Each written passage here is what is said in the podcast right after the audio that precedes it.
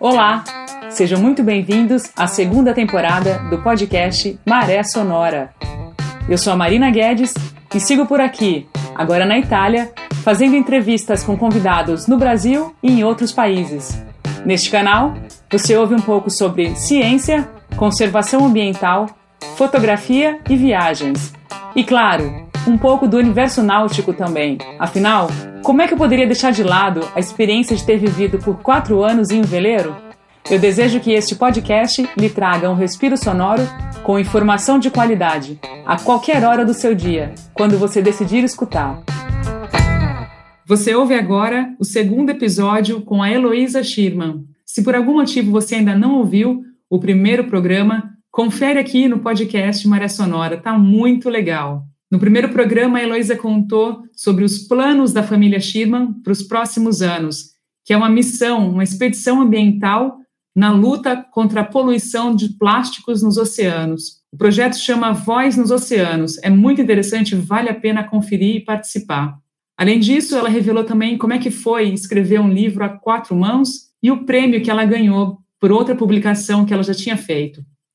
Eu tenho uma curiosidade, Luísa, que é com relação àquela tempestade que vocês enfrentaram, faltando dois anos para terminar a primeira volta ao mundo quando vocês foram da Nova Zelândia para Tonga. Aquela situação foi em janeiro? Foi em que mês que foi aquilo? Não, nós saímos em junho, mês do meu aniversário. Nunca, inesquecível. É, passei o aniversário à deriva no meio do mar. Mas é, nós saímos em junho, é, uma época que tem muitas tempestades que vêm do Polo Sul. Né? Nova Zelândia está bem ao sul, né, no Oceano Pacífico, e ela é afetada pelos, pelos ventos. Se isso foi em 91, não havia uma tecnologia como hoje para a previsão de tempo. Então, nós tínhamos um rádio amador, que era um amigo nosso, que a Marinha também havia dado uma janela de três a quatro dias de bom tempo.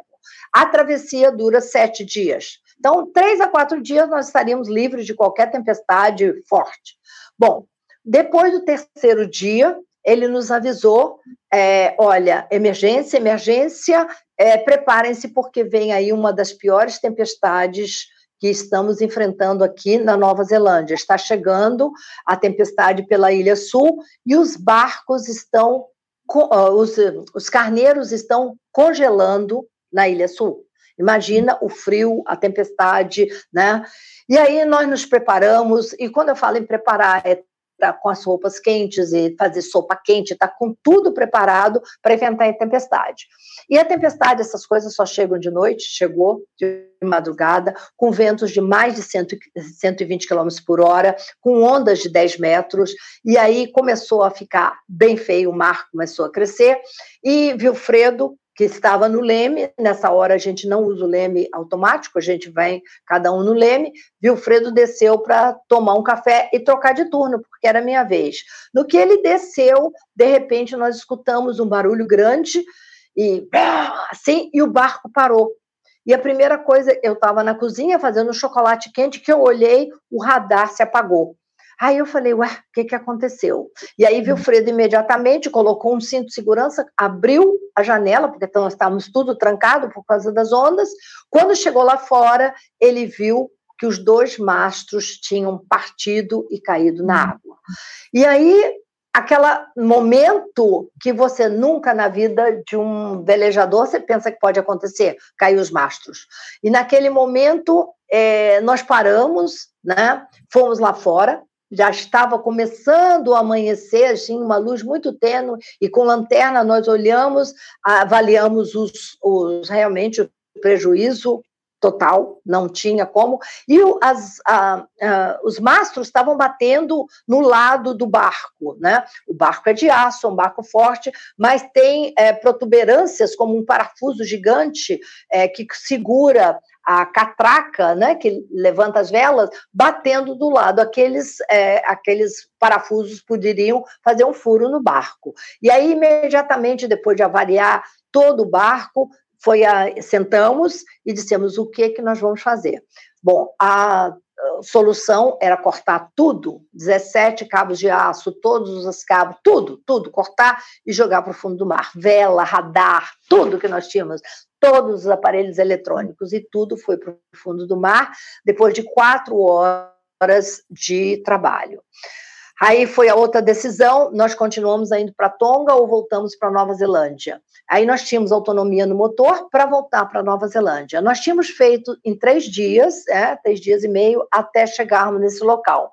Não tem outra ilha do caminho, não tem outra emergência no caminho. Então, falamos com a rádio da Nova Zelândia que nós estaríamos voltando. Os navios da Marinha não podiam nem sair do porto de tão uhum. feia que estava a tempestade.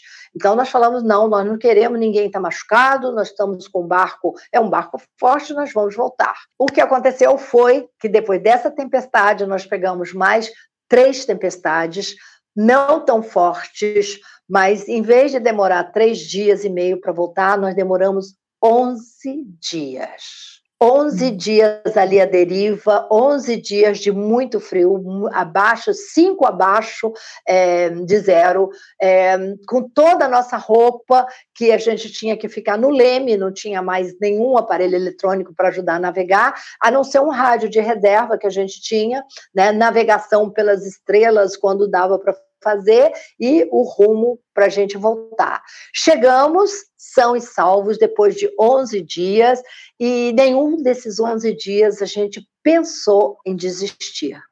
Mas quando as pessoas sempre perguntam, mas como que isso aconteceu? É, nós tínhamos feito uma revisão no barco na Nova Zelândia e trocado todos os cabos de aço que sustentam o mastro. Né? E no estaleiro, Obviamente que tinha que fazer os testes, alguma coisa não funcionou, não foi feita. E aí, quando a pressão das ondas e do, do vento o mastro, um partiu, bastava um partir para levar né, com a força todos os outros.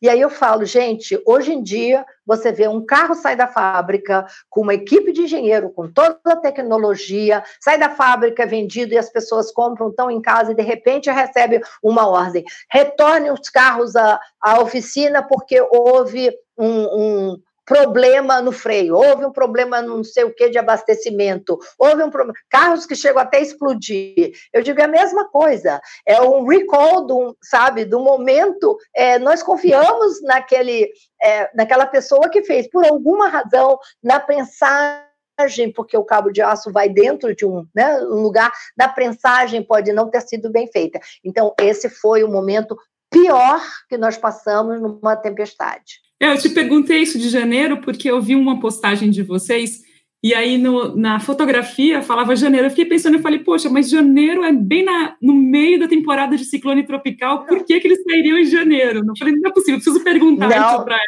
para entender. Não, não foi em janeiro, foi em junho. Inclusive, eu passei o meu aniversário, no dia do meu aniversário, um albatroz que estava cansado de certo daquela tempestade, posou no barco. E foi o maior perrengue para esse coitado desse albatroz levantar voo, porque ele ficou lá durante a noite inteira e aí de manhã ele pulou para a bordinha assim, para aí depois ele levantar voo, porque é, eu ganhei de aniversário um albatroz.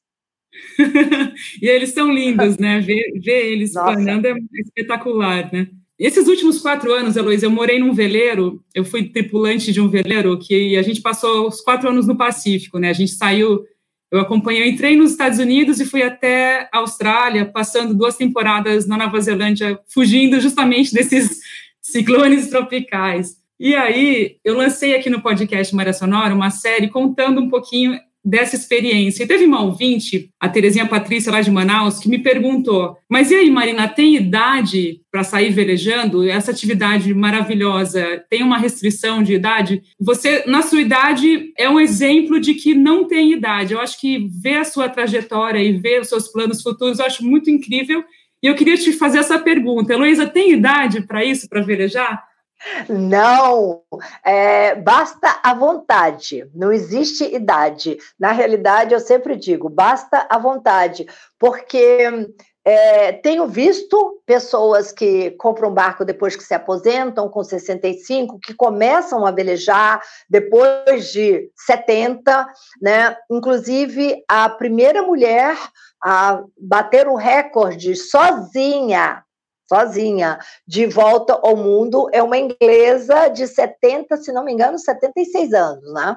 76, é, então, né? 76, é incrível. Então, não tem idade. A partir do momento que você tem a saúde, que você pode entrar num barco, que você pode sair, que você pode fazer os movimentos todos, não existe idade. E também, se você não pode, você pode usar uma vela adaptada, como eu tenho visto cada vez mais mais pessoas que têm alguma é, dificuldade física e que estão navegando. Mas não existe idade, gente. É uma ilusão esse negócio. Ah, eu não vou aprender agora porque eu já estou mais velha. Esquece. Idade é o número que te coloco assim, sabe? Então, é a vontade que você tem, é o que vale.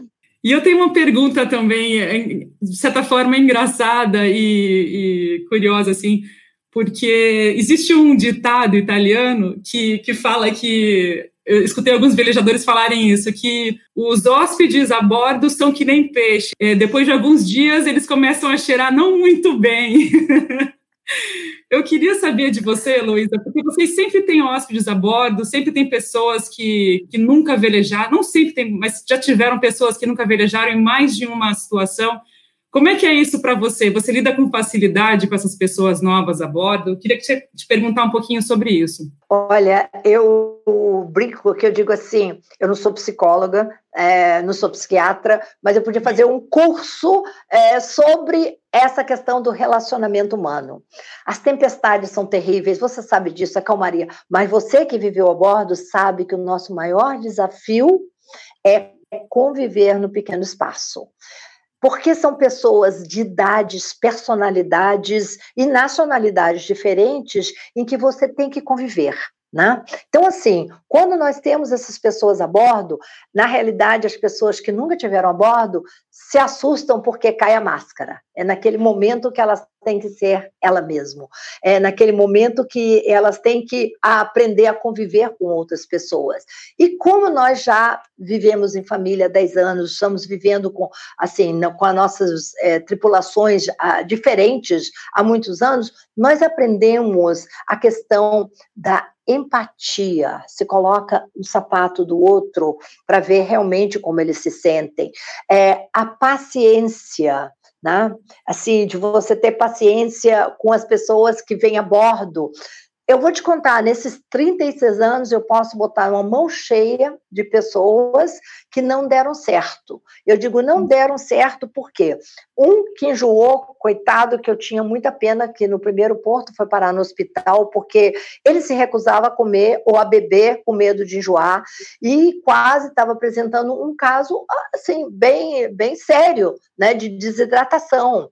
E eu falava, gente, você tem que que comer, você tem que beber. Então, assim, no primeiro porto, ele mesmo voluntariamente desembarcou. Né? Tivemos um outro que foi aí um hóspede num charter que tinha acabado de divorciar da mulher e veio porque tinham mais outros dois casais que vieram e ele veio sozinho e ele não saía do barco, e eu morrendo de medo que ele estava deprimido, então todo mundo ia mergulhar, passear, e eu ficava no barco, não, eu vou ficar para cozinhar, mas na realidade para cuidar, né, porque ele disse, ah, minha vida não vale mais nada, minha mulher me deixou, então assim, aos pouquinhos eu fui aprendendo a lidar com as pessoas que são é como você falou, como um peixe, né? Mas fora disso, durante o tempo que a gente velejou, a gente foi aprendendo também todo mundo. Nós fazemos reuniões que a gente chama a reunião com o capitão, café da manhã com o capitão. É, o que está te incomodando? Vamos colocar na mesa, né? Ah, porque ontem fulano gritou comigo, Gente, com aquele vento tem que gritar mesmo. Você tem que aprender que no barco, sem querer, você grita, baixa a vela! E as pessoas se assustam. Com o tom de voz, o tom da urgência da voz, né? Então baixa a cabeça, baixa a cabeça porque uma retrancada pode te jogar na água, pode te matar, fazer um buraco na sua cabeça. Mas é, a gente foi aprendendo isso e aí a gente foi criando também uma certa resiliência a esse é, é, essa convivência com as pessoas. Então eu digo para você, é, navegar com pessoas que também não são da família tem me ensinado muito e fazer eu fiz eu digo assim eu fiz pós-graduação nessa última viagem porque nas duas primeiras eu tinha crianças quer dizer também é uma outra é, é, desafio mas nessa última viagem eu sou eu só tinha adultos e pessoas assim que vieram para ficar quatro meses e resolveram ficar até o fim da viagem porque gostaram, aprenderam. O nosso cinegrafista, que nunca tinha pisado o pé no barco, o Frank, da, da Espanha, eu tive assim, é um cara corajosíssimo. Ele chegou é, atravessou os canais chilenos e foi para a Ilha de Páscoa. Você imagina, 12 dias cruzando o uhum. oceano. Nunca, ele achava, quando ele começou a ver os pássaros, que estava chegando perto de terra, sabe? Então, assim, é, você aprende e vai colocando assim, se eu estivesse no lugar dele, como eu ia me sentir, como que ele está se sentindo, né? Então, você tem que aprender todo uma maneira, um modo novo, para não deixar, como dizia uh, essa ditado italiano aí, né? o peixe depois de uma semana fica ruim. Mas é um aprendizado muito grande. É mais do que qualquer universidade que você faz, mais do que eu digo assim, pós-graduação. Eu digo, ah, eu tenho uma pós-graduação, porque você vai aprendendo. São, você viveu a bordo, você sabe, são 24 horas, né? Uhum. É, é sem sair do barco, travessias que às vezes você tem vontade de matar um ao outro, por exemplo, num relacionamento meu, eu e o Wilfredo, né? Digo, ah, meu Deus do céu, a próximo porto eu desembarco, eu jogo ele dentro d'água, mas você aprende a conviver, gente. Você aprende por quê? Tem uma tempestade, aí ele diz, Heloísa, me ajuda aqui. No... Eu digo, não, eu não vou te ajudar porque você gritou comigo ontem, você brigou comigo, eu tô zangada. Não dá, né? A gente tem que aprender a realmente. E hoje eu vejo as pessoas na pandemia. Ontem, é, duas amigas estão divorciando porque não conseguiram conviver a pandemia com o marido. Eu falei: ah, vem viver a bordo para você ver o que é conviver a bordo num pequeno espaço. Mas é tudo um aprendizado. E a gente tem que aprender a ter esse amor também pelas pessoas, né? Esse respeito pelas pessoas. E eu vou te contar uma coisa. Eu, há duas semanas, casei com meu companheiro a bordo. Ah, parabéns, parabéns.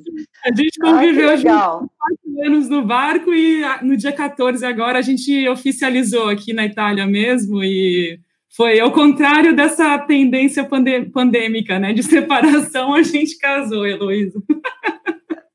E você sabe que eu tenho uma nora, né, a Érica italiana. Nós a conhecemos Sim. na Nova Zelândia e ela está já há cinco anos conosco. Então, ela é, né, está com o, o Wilhelm, vivendo com o Wilhelm, e assim, uma pessoa maravilhosa também. E ela diz assim: Ai, meu Deus do céu, eu amo o Brasil. É a, é a italiana que mais gosta do Brasil que eu conheço. E é uma pessoa maravilhosa. Que maravilha, que legal. Bom, essa foi a segunda parte da conversa com a querida Heloísa Schirman. Se você gostou desse episódio, compartilha com seus amigos, com seus familiares, enfim, com quem você achar que vai gostar também de escutar. E se por acaso você ainda não está seguindo nosso podcast no Spotify ou na plataforma de áudio que você preferir, dá uma força, clica lá em seguir. Isso é muito importante e ajuda muito a gente. Muito obrigada pela sua participação aí, nos ouvindo. Um grande abraço e valeu. Até semana que vem.